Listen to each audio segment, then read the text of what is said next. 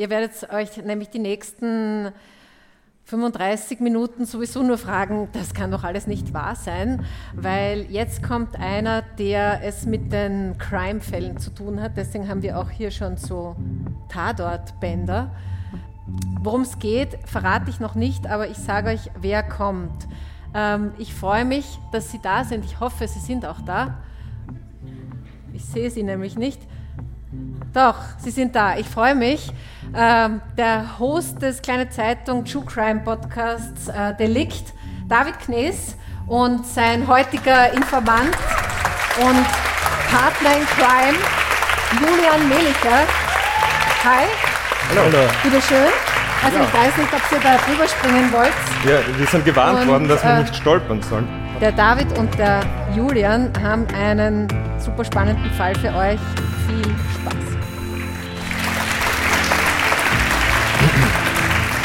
Ja, herzlich willkommen bei Delikt, dem Kriminalpodcast der Kleinen Zeitung. Unser heutiger Gast, eben, das, äh, das ist eine Premiere für dich bei Delikt. Wir haben es vorher gehört, meistens ist der Hans Breitecker, manchmal sind ganz liebe Kollegen aus Kärnten. Und du bist aber heute zum ersten Mal hier eigentlich, aber deinen Namen kennen kleine Zeitungen, Leserinnen und Leser schon, zumindest wenn sie sich für die Ressorts Außenpolitik und internationale Chronik interessieren.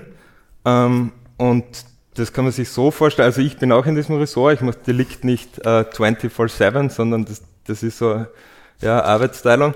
Und in diesem Ressort, da sitzen wir uns eigentlich in, na, der Abstand ist ein bisschen größer, glaube ich, jetzt gerade, aber wir sitzen uns am Tisch direkt gegenüber. Insofern ist die Situation jetzt für uns eine vertraute, dass wir viel miteinander zu tun haben, aber normal eben nicht vor so viel Publikum, was uns sehr freut, dass heute so viele da sind. Normal schaut uns nur vielleicht unsere Chefin, die liebe Maria Schaunitz, ein bisschen auf die Finger, die müsste da eh auch irgendwo sein, hallo. äh, ja, und eben, Julian, magst du dich kurz selbst vorstellen?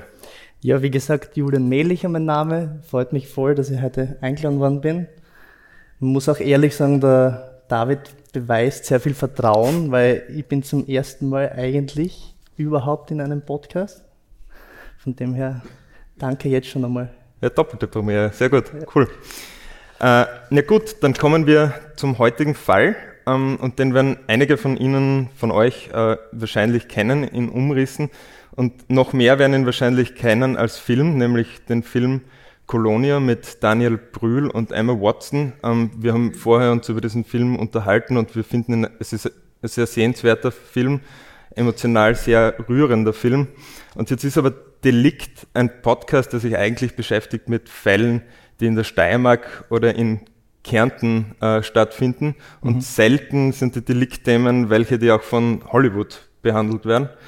Ähm, in dem Fall gibt es aber eine Verbindung. Kannst du erklären, warum jetzt dieser Fall trotzdem in das Deliktformat passt?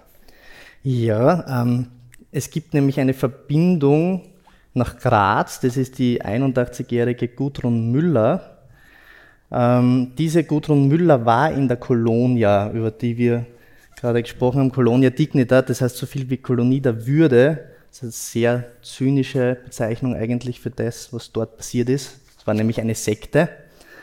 Genau, und diese Gudrun Müller, die hat mit ihren Schilderungen eigentlich auch den Film gestützt. Wie der Film dann fertig war, hat man ihn auch ihr gezeigt vorher. Mhm. Und ja, sie hat eigentlich das erlebt, was in dem Film vorkommt. Ja, und über das wollen wir jetzt reden, nämlich über, über die, die Fakten, die, auf denen dieser Film aufbaut. Und wir wollen uns heute genau anschauen, was da eigentlich wirklich passiert ist und vor allem, was dieses Schicksal von der Gudrun Müller, eben der heute 81-Jährigen, war. Mhm. Du hast sie dann getroffen. Mhm. Mich würde jetzt, oder das Publikum wird auch interessieren, wie es zu diesem Kontakt gekommen ist und wie es auch zu dem Interesse für diesen Fall gekommen ist. Ja, ich weiß nicht, wer von Ihnen die Aussprache gesehen hat, den Film. Keiner. Ist ein Sektenfilm, der war, glaube ich, im Februar im Kino. Ähm, den habe ich gesehen. Da geht es auch eben um eine streng religiöse Sekte in Bolivien. Und ich bin dann nach Hause gekommen und habe dann irgendwie typisch Rabbit Hole-mäßig im Internet recherchiert zu allen möglichen Sekten und bin dann eben auch auf die Colonia Dignitat gestoßen. Mhm. Und was jetzt kein Marketing-Schmäh ist, es ist wirklich passiert, äh, auf Wikipedia ist ein Zeitungsartikel als Quelle angegeben und das ist ein von Zeitung, welcher Zeitung? Das ist ein Zeitungsartikel von der kleinen Zeitung. Sie können das selbst ja. nachher prüfen. Der einzige Zeitungsartikel auf Wikipedia ist von der kleinen Zeitung aus dem Jahr 1966. Da, darin wenden sich, also wenden sich ein Vater und eine Mutter an die Medien eben und suchen verzweifelt ihre Kinder, mhm. die in Chile sind und die sie nicht erreichen können. Und somit war für mich dieser Graz-Kontext auf einmal da und ich bin irgendwie stutzig geworden und habe dann irgendwie mit einem Sektenexperten Kontakt aufgenommen. Und der hat dann gesagt, ja, die Gudrun Müller, die lebt noch, die wohnt in Graz. Sie mhm. können Telefonnummer haben und sich, wenn sie will, mit ihnen treffen. Und zu diesem Treffen kam es dann relativ bald. Du hast diese Geschichte mhm. ist in der kleinen Zeitung erschienen vor drei, vier Wochen, glaube ich. Ja. Weißt du noch den Titel? Der Titel war ein ganzes halbes Leben. Ein ganzes halbes Leben, ja. Und ja für, für, dieses, für diesen Artikel hast du dich sehr ausführlich und lange mit ihr unterhalten. Wie war das, als du, also diese, diese Begegnung, als, als du ihr da mhm. gegenübergestanden bist? Was ist dir da für eine Frau begegnet? Ähm, ich, ich, ich habe in meiner Geschichte einen, einen Satz geschrieben, wie es zu dieser Begegnung gekommen ist. Den möchte ich kurz vorlesen, also ist jetzt ein Zitat von mir selbst. Ähm, das gehört zu den großen Missverständnissen im Leben, zu glauben, die Krater und Furchen des zurückgelegten Lebensweges am Gesicht eines Menschen ablesen zu können. So ungefähr habe ich mich gefühlt, wie ich die, die Gudrun Müller zum ersten Mal gesehen habe. Sie hat die Tür aufgemacht. Das ist ein, eine Wohnung am Stadtrand von Graz, Neubau. Sie macht die Tür auf, ist eher kleiner. Sie hat so ihre Kittelschürze an, äh, dicke Brille und einen deutschen Akzent mhm. was einmal für mich ein bisschen komisch war, weil sie eine Österreicherin ist, aber sie klingt wie eine Deutsche, eben weil sie in einer deutschen Kolonie war, mhm. der Colonia Dignidad. Ja, und sie, sie ist total aufgeweckt und findet eigentlich überall positive Aspekte. Also du kannst mit ihr reden und du würdest nicht glauben, was ihr eigentlich passiert ist. Ja, ja. davor hat sie nämlich fünf Jahrzehnte, über die werden wir jetzt noch genauer reden, erlebt, die eigentlich das jetzt nicht vermuten lassen würden, dass dann eine Person noch so viel Positivität in sich trägt. Hm. Na, auf jeden Fall. Dann gehen wir in jenes Jahr, in dem diese Geschichte ihren Ausgang nimmt, nämlich ins Jahr 1955, eben in Graz. Und es geht da um den späteren Sektenführer und den, den Gewalttäter, eben den, den Paul Schäfer, der hinter diesem Ganzen gesteckt ist. Und es kam damals zur Begegnung zwischen der Familie Müller mhm. und dem Paul Schäfer. Erzähl uns bitte was über die Familie und, und ja, wie dieser Kontakt zustande gekommen ist und, und mhm. wie das alles seinen Anfang genommen hat. Ähm, ja, wie gesagt, wir sind da in den 50er Jahren. Der Krieg ist noch nicht lange vorbei. Ähm, es, es gibt ein allgemeines Phänomen in dieser Zeit, was zu beobachten ist, nämlich das Phänomen der Laienprediger. Also das sind relativ viele Menschen, die auf einmal glauben, sie müssen eine, eine religiöse Gemeinschaft anführen und Leute bekehren zum, zum rechten oder auf den rechten Weg bringen. Und einer dieser Männer ist der Paul Schäfer, ist ein Deutscher. Und der begibt sich in verschiedene Milieus in dieser Zeit. Das sind vor allem eben streng religiöse Milieus, das sind ärmliche Milieus und das sind Milieus, wo schwer erziehbare Kinder auch ähm, mhm. leben. Ähm, das hat alles seinen Sinn natürlich, ähm, den werden wir nachher noch erfahren. Aber Schäfer ist wie gesagt ein Laienprediger und fährt eigentlich, eigentlich nur durch Deutschland und versucht dort Menschen für sich zu gewinnen. Aber er findet einmal einen, den Weg nach, nach Österreich und dieser Weg führt ihn nach Graz, in die Pfingstgemeinde der Stadt Graz, beziehungsweise die Pfingstgemeinde Graz, die gehört dem Vater von der guten Müller. Ja. Und dort versucht er die Menschen eben zu überzeugen, dass sie mit ihm mitfahren, dass sie auf Zeltfeste, auf Zeltlager mit ihm fahren. Ähm, ja, und die Gudrun Müller, die, die lässt sich da auch überreden, dass sie, dass sie da mitmacht. Sie ist da ungefähr 16, 17 Jahre. Mhm. Sie will was Gutes machen. Sie kommt ja selbst aus einem streng religiösen Haushalt und sie fährt dann mit nach Deutschland, um dort ein Jugendheim aufzubauen. Ich nehme an, Paul Schäfer war sehr charismatisch, weil das meistens ist bei solchen Leuten, weil sonst mm. ist man, tut man sich schwer damit, Leute zu, von sich zu überzeugen. Mm. wie hat er die, die Familie ähm, ihn aufgenommen? Ja, die Oder Familie, wahrgenommen? Es ist der, der, Großvater, über den ist bekannt gewesen, dass er sehr, sehr skeptisch war. Also der hat sofort gewarnt vor diesem Paul Schäfer. Ja. Gesagt, Leute, traut dem nicht. Der ist, der ist nicht, der ist nicht richtig. Die Mutter ist auch sehr skeptisch, weil der Paul Schäfer sehr, da, sehr dafür plädiert, dass die Kinder mit ihm immer mitgehen, mhm. dass sie mit ihm auf Reisen gehen und eben auf Zeltlager und so weiter. Und der Mann ist aber, also der Vater von Gudrun Müller, der ist sehr überzeugt und geblendet, kann man ja. sagen. Genau. Und was halt auch dazu kommt, er, er spaltet ja diese Gemeinden. Also diese Pfingstgemeinde, die ist schon streng religiös und dann kommt da wer von außen und will auf einmal irgendwas anderes, was anderes propagieren. Ja. Das hat natürlich einerseits Menschen geben, die das unterstützen und andererseits Menschen, die das überhaupt nicht gut heißen. An einer Stelle in, in deinem Artikel erinnere ich mich, da zitierst du eben die Gudrun Müller, weil mhm. die am Anfang gesagt hat, dass sie da in ihrer Gemeinde das vorher nicht erlebt hat, dass sie dann dort eine neue Art der Freiheit irgendwie, dass sie Dinge dort oder sich auf Art und Weise ausdrücken hat können, die vorher nicht so möglich war und das halt auch eine Anziehung ausgeübt hat auf sie. Genau, also diese Freiheit, die kann Schäfer gut vermitteln. Also sie gehen in den Wald, die, die Gudrun Müller sagt zu mir auch, ja, sie haben zum ersten Mal spielen dürfen. Sie haben zum ersten Mal irgendwelche Art von Gemeinschaftsspiele gehabt, ja. mal rumtollen dürfen. Mhm. Das, das hat er gemacht und das hat sie vorher nicht gekannt. Ja. Mhm.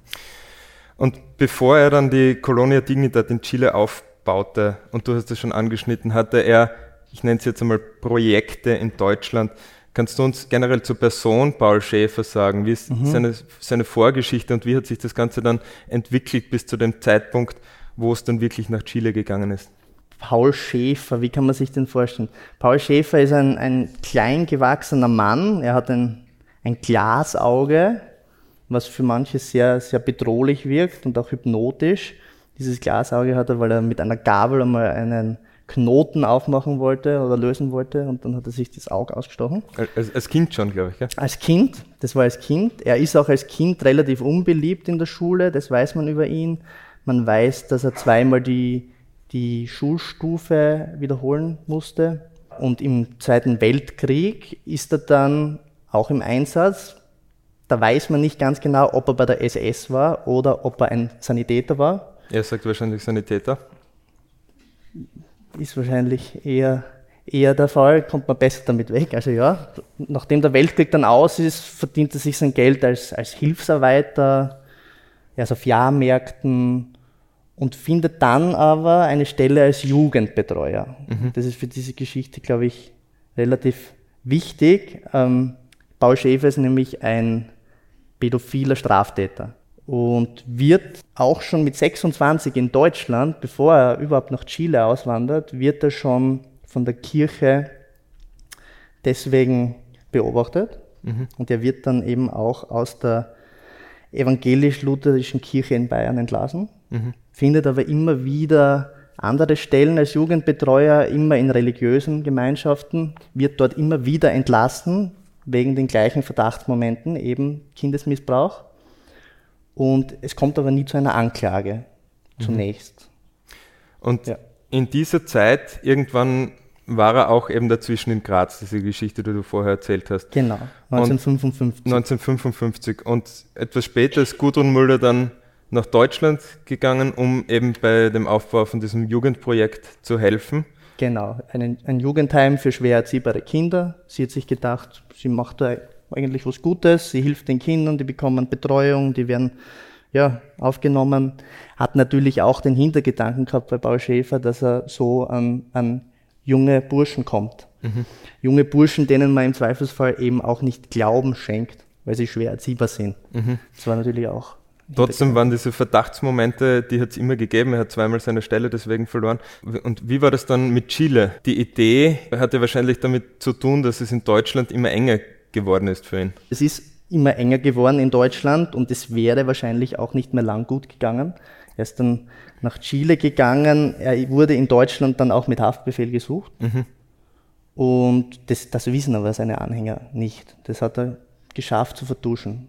Oder ihnen als, also diesen eigentlichen Fluchtversuch als große Vision verkauft. Als große Vision, als Zufluchtsort, ja. Und er hat das gemacht. Er hat dort ein Grundstück gekauft in mhm. Chile Ähm, erzählt bitte ein bisschen was, wie, wie ist es dann nach Chile gegangen und wie war das dann, wie Gudrun Müller nach Chile gekommen ist? Ja, also man muss kurz dazu sagen, Gudrun Müller, ich habe vorher gesagt, ähm, Paul Schäfer bewegt sich immer in gewissen Milieus, die sind alle bewusst ausgewählt und bei Gudrun Müller war es so, das waren sieben Geschwister, also man kann sich vorstellen, das Geld wird dort auch eher rar gewesen sein. Mhm. Und die Geschwister, die sind alle eigentlich bis auf eine Schwester nach Chile gegangen, teilweise auch bevor die Gudrun Müller dann nach Chile gegangen ist. Ja. Und die schreiben ja auch aus Chile, nur sind diese Briefe natürlich gefälscht worden. Also die wurden zensiert im ersten, im ersten Schritt und im zweiten Schritt wurde natürlich nur positiv berichtet. Sprich, die Gudrun Müller hat eigentlich ein relativ positives Bild in Deutschland, bevor sie dann nach Chile geht. Das ist relativ okay, also ihre wichtig. Geschwister waren vorher dort, ja. Genau. Und sie geht dann 1968 nach Chile. Mhm. Sie geht 1968 nach Chile, eben in der Vorstellung, dass da jetzt ein Paradies, kann man fast sagen, er wird so verkauft haben, ein mhm. Paradies geschaffen wird. Mhm. Was mich jetzt interessieren würde, wie, wie hätte dieses Paradies aussehen sollen? Ich glaube, das mhm. ist eben um Autarkie gegangen, um ehrliche Arbeit, also schon mhm. ähm, ja diese Art von Werte, dass man schon viel arbeiten muss für, für sein Glück und ja. auch für sein Seelenheil wahrscheinlich. Was war die, die genaue Vision, die er verkauft hat? Er wollte ein urchristliches Leben, er wollte ein genügsames Leben für seine Anhänger schaffen. Man hat das so verkauft, dass man was Gutes tut für die, für die chilenische Landbevölkerung. Also dieses, dieses Gelände war im Landesinneren, wo die Felder nicht bestellt wurden. Also er, ist, er hat natürlich auch gesagt, wir, wir betreiben da Landwirtschaft, wir ernähren uns selbst, wir helfen der Landbevölkerung, wir bauen ein Spital, ein mhm. Spital, das ist auch wirklich gebaut worden, wo die chilenische Landbevölkerung gratis behandelt wird. Mhm. So hat er so hat er das verkauft. Und das hat die Gudrun Müller natürlich super gefunden. Und das würden wir wahrscheinlich auch so verstehen, wenn es nur das wäre. Ja, Gesundheitsversorgung schaffen, kostenlos, ja. also das ist ja was. Kann man damit leben. Genau, ja. ja. Jetzt ist es aber so, dass die Eltern noch in Graz sind oder mhm. in Österreich und die meisten Kinder in Chile. Mhm. Und bei solchen Sekten ist es ja meistens ein, ein Muster, ist ja meistens, dass man dann die Mitglieder irgendwie isoliert von ihrem Umfeld. Mhm. Und hier war es nicht viel anders. Wie ist ihm das gelungen? Wie hat er diese, diese Bänder, die eigentlich ja zwischen Familienmitgliedern sehr stark sind, meistens, wie hat er die geschafft, bei der Familie Müller zu trennen? Ähm, ja, zum einen, wie wir gesagt haben, war das die geografische Komponente. Also wenn er Kinder nach Deutschland kam, dann haben die schon einmal so weniger Kontakt. Das zweite war eben, dass er Briefe zurückgehalten hat, zensiert hat. Das dritte ist auch, dass er Lügen in Umlauf gebracht hat oder zumindest äh, Behauptungen, von denen man heute ausgeht, dass sie gelogen waren mhm. oder dass sie, dass sie Verleumdungen waren. Also da gibt es zum Beispiel etwas ganz, ganz Schlimmes, ist eigentlich passiert kurz bevor die Gudrun Müller nach, nach Chile gegangen ist. Ihr Vater wurde verhaftet. Äh, der, der, Verdacht war Inzest. Inzest an den eigenen Töchtern. Mhm. Blutschande, glaube ich. Blutschande, genau. Und das, das wirklich Verrückte ist, Gudrun Müller hat laut Akten gegen ihren Vater ausgesagt. Mhm. In Graz, kurz bevor sie nach Chile gegangen ist. Sie kann sich nur nicht daran erinnern. Mhm. Und warum sie sich nicht daran erinnern kann, das hat natürlich auch was mit Paul Schäfer zu tun. Ja, ja dazu werden wir noch kommen, was seine Methoden waren, eben um das Erinnern zu erschweren oder überhaupt mhm. das Formen von Erinnerungen gänzlich zu verhindern vielleicht. Jetzt hast du erzählt, dass diese Fassade von seiner Kolonie nach außen mit dieser Gesundheitsversorgung und eben dieser ehrlichen Arbeit nach außen eigentlich äh, eine gute war. Aber im Inneren hat er dann ein System oder systematischen Missbrauch aufgebaut. Wie ist mhm. ihm das gelungen? Ja, also alles, was man sich vorstellen kann, leider. Manipulation, Folter, Spitzelsysteme, Belohnungssysteme, das klassische Ding, was man eben hat. Es ist ein Gewaltregime, das auf Angst und Misstrauen baut. Um das zu konkretisieren, er verwendet Psychopharmaka, um seine Sektenmitglieder ruhig zu stellen. Also es stellt sich gar nie die Frage, ob man flüchten kann. Man ist die ganze Zeit ruhig gestellt. Elektroschocks, immer wieder. Das ist auch der Grund, Erinnerungen. Die Gudrun Müller weiß nicht mehr alles, mhm. weil man eben bewusst mit Elektroschocks versucht hat, Erinnerungen zu löschen. Und was dazu kommt, harte Arbeit, aber harte Arbeit so hart, dass man nicht mehr weiß, was für ein Tag ist, mhm. dass man es nicht mehr klar denken kann. Guten Miller spricht von, von 20 Stunden, mhm. 20 Stunden Arbeit. Im Kuhstall um halb fünf. Und wenn du dann um halb drei ins Bett kommst, endlich, und nicht mehr weißt, habe ich die Füße schon im Bett oder nicht, weil du so müde warst, und, und wirklich schlecht morgens vor Kopfschmerzen und der Blutdruck war überhaupt nichts mehr. Aber hast nichts gehabt, dass du mal hättest dir einen Kaffee machen können oder was. Nein, wenn, dann musstest du fragen, gehen in die Küche, ob du einen haben darfst. Ja, und wenn der nicht verordnet war von der Ärztin, hast keinen gekriegt. Aber das war auch Absicht. Ne? Das sind Sachen, die sollen Mürbe machen die sollen dir die Gedanken dazu, dass du klar denken kannst. Und das waren alles ganz positive und für ihn nützliche Maßnahmen und die Medikamente. Du hast mir vorher auch noch gesagt, dass es nicht wirklich ein Zeitgefühl gab. Also mhm. es gab keine es gab Uhren dort, keine Kalender. Also das ist sicher dann auch eine dieser Methoden, die da dazu zählt, oder? Ja, kein zeitliches Gefühl und ein, ein riesiges Gelände. Ich glaube, das haben wir bis jetzt noch nicht gesagt. Dieses Gelände auf dem 300 Koloniebürger leben. Ja. ist so groß wie Graz. Mhm. Für 300 Menschen. Mhm. Und die Menschen wurden aber auch getrennt. Das kommt auch dazu. Also die Menschen durften keinen Kontakt pflegen zu den Familienangehörigen, sprich Gudrun Müller mit ihren Geschwistern dort, die hat sie nie gesehen. Es, es, es, es existiert keine Liebe, ja. also es ist alles verboten. Und die, die Briefzensur, die ging ja in beide Richtungen. Also die mhm. werden ja auch Briefe erhalten haben, die dann zurückgehalten worden sind. Genau. Die Gudrun Müller hat sogar einmal in dem Gespräch gesagt, sie war so traurig, weil sie irgendwie nie, nie Nachrichten bekommen hat oder spärlich mhm. benachrichtigt worden ist. Was natürlich die Isolation von seinen Liebsten dann beschleunigt, kann ich mir vorstellen. Mhm. Mhm. Was auch noch dazu kommt, ist vielleicht spannend, weil wir kurz gesprochen haben, Missbrauch. Er war ein, ein Pädophiler, der sich auf, auf junge Burschen konzentriert hat. Und im Umkehrschluss seine, ja, sein Respekt gegenüber Frauen war katastrophal. Also er war ein Frauenhasser. Mhm. Er, er, hat Gudrun Müller, das hat sie mir erzählt, er hat, sie, Gudrun Müller hat kein einziges Mal ihren Namen gehört aus seinem Mund. Sie war die dumme Gans, sie war die blöde Kuh. Das, das waren die Bezeichnungen. Mhm. Also Frauen waren sowieso in diesem System an, an unterster Stelle. Ja. Warum ist sie trotzdem geblieben? Also du hast gesagt, sie ist zitiert worden. Da gab es dann auch Drohungen mit, ich glaube, Untergangsszenarien, apokalyptische Drohungen und solche Dinge waren dann auch dabei, nehme ich an. Ja, apokalyptische Drohungen, Drohungen vor, vor dem Kommunismus, der in Europa bald alles übernehmen wird. Mhm. Das ganze Ding. Generell aber auch innen, außen, was, was Chile betrifft, also alles, was über den Stacheldraht und über die Selbstschussanlagen, die es dort gegeben hat, hinausgeht, das hat mit uns nichts zu tun. Wir sind die Auserwählten. Mhm. Ja. Okay, ja, Stacheldraht und Selbstschussanlagen sagt dann eh schon einiges über dieses System aus eigentlich. Wir haben vorher über diesen Film geredet mhm. und ein zentrales Element der Handlung von diesem Film ist ja auch diese verbotene Liebe zwischen den Protagonisten. Mhm. Und das ist ja auch nicht was, was, was sich die Dramaturgen in Hollywood ausgedacht haben. Nein, diese, diese Liebe hat auch Gudrun Müller erlebt, obwohl sie nicht befugt war, diese zu haben. Mhm.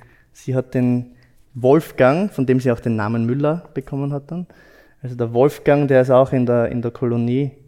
Und mit dem hat sie ein Liebesverhältnis. Das ist natürlich sehr kompliziert, weil man sich wenig sieht. Also da sprechen wir von einmal im Jahr, im Wald versteckt. Aber diese Liebe und diese Bindung, die, die hält. Die hält bis, bis sie eigentlich flüchten kann. So ist schon was gespoilert. Ja, ähm, und das ist ja auch was, also das, so viel kann man jetzt schon verraten, sie war fünf Jahrzehnte dort und glaubst du, dass sie diese fünf, Beziehung ja. dann schon auch das war, was ihr die Kraft gegeben hat, diese mhm. Zeit durchzustehen? Ich glaube schon. Das und die, die Musik, hat sie gesagt. Die Musik, das war einer der wenigen Freuden, die auch, ja. auch später noch gehabt hat. Mandoline, glaube ich, war Mandoline. Das. Sie hat auch beim Besuch in Graz hat sie auf einmal die Mandoline rausgespielt. Das war, ja. Gab es eigentlich einen Zeitpunkt, irgendeinen Moment, einen Knackpunkt, wo Gudrun Müller erkannt hat, wer sich eigentlich hinter dem Gesicht von Paul Schäfer verbirgt? Ja, den Moment hat es gegeben und der war ganz am Anfang. Sie hat, sie hat bei ihrem ersten Treffen, wie der Paul Schäfer zur Familie gestoßen ist, hat sie, einen, hat sie gesagt, hat sie einen kalten Schauer gespürt am Rücken. Mhm. Also der erste Eindruck war der richtige und alles, das hat sie aber ausgeblendet und ignoriert. Ja, ihr erster Eindruck war der richtige. Der erste Eindruck war der richtige und wenn man sich vielleicht auch fragt, wie kann das sein, dass man da trotzdem irgendwie daran festhält, das ist, das ist schwer zu verstehen, aber die Gudrun Müller sagt mir auch jetzt, wenn ich sie frage, ob sie vom Glauben gefallen ist, weil sie so viel Leid erfahren hat durch Glaube oder durch mhm. falschen Glauben. Sie sagt, nein, ich bin noch immer tiefgläubig. Der Glaube, noch dazu zur Liebe, hat sie durchgebracht. Mhm. Und sie hat sich immer als gläubig empfunden und macht es noch immer. Mhm. Wir haben jetzt schon kurz gesprochen, dass die Außenwahrnehmung von der Colonia Dignidad eigentlich eine positive war. Aber da gab es noch mehr, nämlich eine enge Verbindung zu der Diktatur damals. Mhm. Wie, ist, wie ist das zustande gekommen? Und was mich auch interessiert, ähm, nach innen hat er zwar dieses, das, diesen ähm, bescheidenen Lebensstil gepredigt, mhm. aber er hat sich ja trotzdem Geld angehäuft. Und zwar gar nicht zu wenig. Ja. Wie ist ihm das gelungen? Nicht mit ehrlicher Landwirtschaft. Das wäre wahrscheinlich nicht, hätte nicht funktioniert mit 300 Menschen, die mhm. keine, keine großartigen Maschinen haben und 20 Stunden arbeiten müssen. Ähm, er hat eine gute Verbindung zum General Pinochet. Der ist 1973 an die Macht gekommen in Chile. Und ähm, er lässt seine Gegner, die Regimegegner, in der Kolonie foltern. Also es gibt dort Tunnelanlagen, unterirdische, sieht man auch in dem Film. Und mhm. dort werden Dutzende, Hunderte Regimegegner gefoltert. Und so quasi ein Gulag. Ein Gulag, mit dem er Geld verdient und natürlich mit dem er sich auch alles, was an Problemen geben, was, was an Problemen geben könnte, vom Hals schafft. Ja. Und ähm, er, er betreibt Waffenschmuggel. Mhm.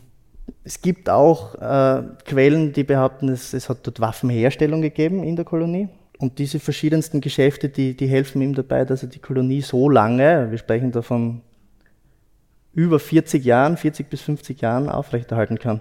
Er hat gute Netzwerke in die Politik und auch in die Botschaften. Das klingt nach Verschwörung, es ist leider aber echt so passiert. Die deutsche Botschaft, die war ihm auch hörig. Und Frank-Walter Steinmeier hat sich auch entschuldigt dafür mhm. und hat es zugegeben, dass es das gegeben hat. Das heißt, diese Manipulation, die er seinen Sektmitgliedern gegenüber ausgeübt hat, die hat er auch immer natürlich auf andere Art und Weise mit seinem Charisma oder sein, mhm. seiner Menschenkenntnis oder wie auch immer. Er hat so auch die Mächtigen dann manipuliert. er hat die Mächtigen Stück weit auch manipuliert, ja. Es gibt auch genügend Aufzeichnungen, wie er dann quasi diese Empfänge gemacht hat, wo dann die, die typische deutsche Folklore war, Musik und Tracht und ja. Aber irgendwann ist dieses System trotzdem zusammengebrochen. Wir haben es jetzt schon gesagt, mhm. das waren circa 50 Jahre, wo Gudrun Müller dort war. Wie hat die Kolonie dann zu bröckeln begonnen? Was war das Ende? Das Ende war das, dass zunächst der, der Augusto Pinochet natürlich nicht mehr an der Macht war, Anfang der 90er Jahre. Das hat ihm natürlich, also Paul Schäfer schon geschadet dadurch, mhm. weil er keinen, keinen Schutz mehr gehabt hat von ganz oben. Ähm, und er wird dann auch gesucht. Er wird gesucht und muss untertauchen, Paul Schäfer, weil Missbrauchsvorwürfe von chilenischen Familien auf mhm. einmal auftauchen. Das hat ihn eigentlich, ja, das hat ihn seine Sekte gekostet. Zu dem Zeitpunkt hat Gudrun Müller aber bereits einmal versucht zu flüchten. Ich war ja einmal in der Botschaft an der österreichischen. 400 Kilometer allein zu Fuß. Das heißt, das Fahrrad hatte ich. Koffer hinten drauf. Aber kein Geld, die Sprache nicht beherrscht, weil ich nicht lernen durfte. Und ich weiß nicht, ob ich mir was zum Beißen mitgenommen habe. Das weiß ich nicht mehr. Die haben mir das ja alles gelöscht. Aber ich würde es auch nicht wissen. Aber meine Mutter und meine jüngste Schwester, die heute 70 ist, die mussten zum Auswärtigen Amt, waren ja sowieso in Wien damals, zum Auswärtigen Amt und wurden vorgeladen. Und da wurden sie gefragt, ob sie wissen, warum ich an der Botschaft war. Haben es natürlich nicht gewusst, hat ja keiner gewusst außer mir. Wahrscheinlich haben die angerufen und gesagt, da ist jemand. Dort wurde nicht geholfen. Also wie, wie kann man sich das vorstellen? Ihr wurde nicht geholfen. Sie sagt, sie wurde wieder zurückgeschickt. Sie kann sich nicht mehr erinnern. Sie war dort. Auf einmal ist sie schwarz geworden. Und dann war sie wieder in der Kolonie. Mhm. Was war dann eigentlich, wie ist ihr dann die Flucht gelungen? Ja, finale Flucht. Wir würden, wir würden jetzt wahrscheinlich gerne eine, ein großes Fluchtszenario irgendwie schildern. Aber die große Flucht hat es gar nicht gegeben. Die große Flucht war eigentlich die, dass die Gudrun Müller das so lange ausgesessen hat, bis die Sekte so schwach war, dass sie auch so gehen hat dürfen. Mhm. Und das war dann 2005. 2005, das war schon eine Zeit lang, nachdem ähm, Paul Schäfer wieder die Flucht ergriffen hat. Der ist Aber das ist, genau. das ist trotzdem, dieses System ist trotzdem ohne seinen Kopf noch eine Zeit lang weitergerannt. Das ist weitergegangen. Ja, Paul Schäfer hatte nämlich einige Handlanger und es ist wahrscheinlich schwer zu sagen, warum die weitergemacht haben, ob mhm. die selbst so manipuliert haben und gedacht haben, da in seinem Interesse oder seine Aufgaben weiterhin erfüllen zu müssen mhm. oder ob die selbst versucht haben, da irgendwie an die Macht zu kommen und an das Geld zu kommen und das irgendwie für sich zu nutzen. Ist wahrscheinlich schwer zu sagen. Das ist schwer zu sagen. Ich glaube, wenn du in diesem System drinnen bist und auch im, im inneren Machtzirkel bist, dann hast du irgendwann Angst, glaube ich dass du, wenn du jetzt nicht das Gleiche weiterführst, dass du auch vor Gericht landest. Mhm. Stichwort Gericht. Gericht. Hat Schäfer ein Gericht von Ihnen gesehen? Schäfer hat ein Gericht von Ihnen gesehen, ja. Er ist verhaftet worden, 2005 auch. Und wird dann in 25 Fällen für schuldig befunden, 25 Fälle von Kindesmissbrauch. Er wird in Chile verurteilt und wandert ins Gefängnis 2006. Und ja, 25 Fälle, wenn man sich das jetzt einmal, ich, ich habe eine Zahl rausgesucht, der durchschnittliche pädophile Triebtäter missbraucht 50 bis 150 Kinder, bevor er gefasst wird. Er ist für 25 festgenommen, also verurteilt worden. Mhm. In einer Zeit von 45 Jahren. Und dazu kommt, dass er ja diese Kolonie gehabt hat, in der er, in der er tun und lassen hat können, ohne Kontrolle, ohne sich für irgendwas verantworten zu müssen. Er hat sein Paradies gebaut, was für alle anderen die Hölle war, ja. Mhm. Er stirbt 2010 übrigens. Also er hat nur vier Jahre im Gefängnis verbracht. Ja. Wie ging es dann äh, mit Gudrun Müller weiter? Wie war ihr Leben danach? Also ich habe hier den, den Begriff Kulturschock auf mhm. meinen Notizen mit Anführungszeichen draufgeschrieben, weil das greift so viel viel zu kurz. Mhm. Also es gibt ja nicht, nicht nur diese fünf Jahrzehnte, die einfach ja. fehlen in ihrem Leben oder was, was in dieser Parallelwelt gelebt hat. Du hast das gesagt mit der Sprache, sie hat einen deutschen Akzent gehabt, hat nie Spanisch gelernt, obwohl sie in 50 Jahre in einem spanischsprachigen Land war. Sie durfte nicht Spanisch lernen, ja. Und dann ist sie plötzlich wieder hier in Graz. Wie ist sie damit umgegangen, mit dieser Situation?